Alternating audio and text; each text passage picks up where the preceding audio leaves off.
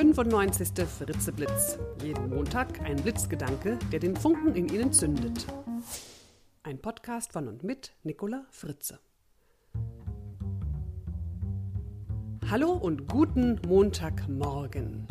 Der heutige Blitzgedanke heißt Das Gute daran. Ich lade Sie diese Woche dazu ein, in unguten Situationen das Gute zu entdecken. Dazu gibt es eine kleine Geschichte, von der mir leider der Verfasser unbekannt ist.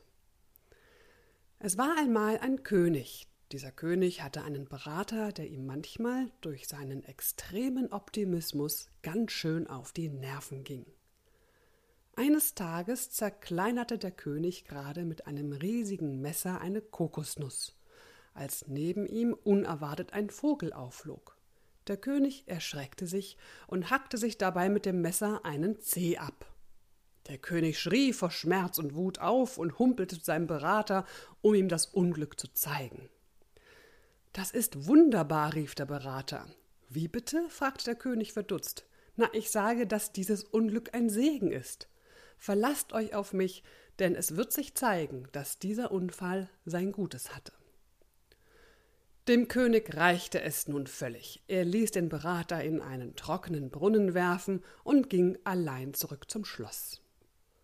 Auf dem Weg dorthin überfiel ihn aber eine Bande von Kopfjägern, die auf der Suche nach einem Menschenopfer für ihren Gott waren.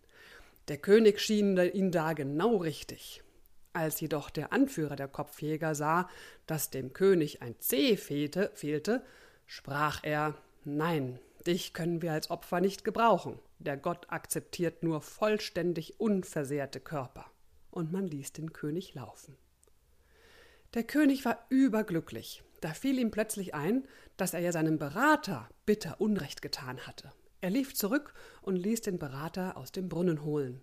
Bitte entschuldige, dass ich dich in den Brunnen werfen ließ, sagte er und erzählte ihm, was vorgefallen war.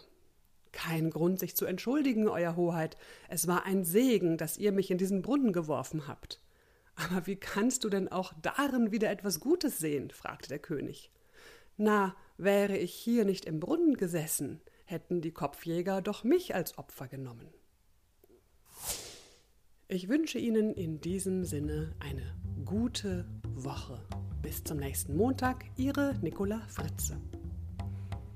Weitere Informationen zu meinen Vorträgen und Workshops finden Sie auf der Website www.nicolafritze.de.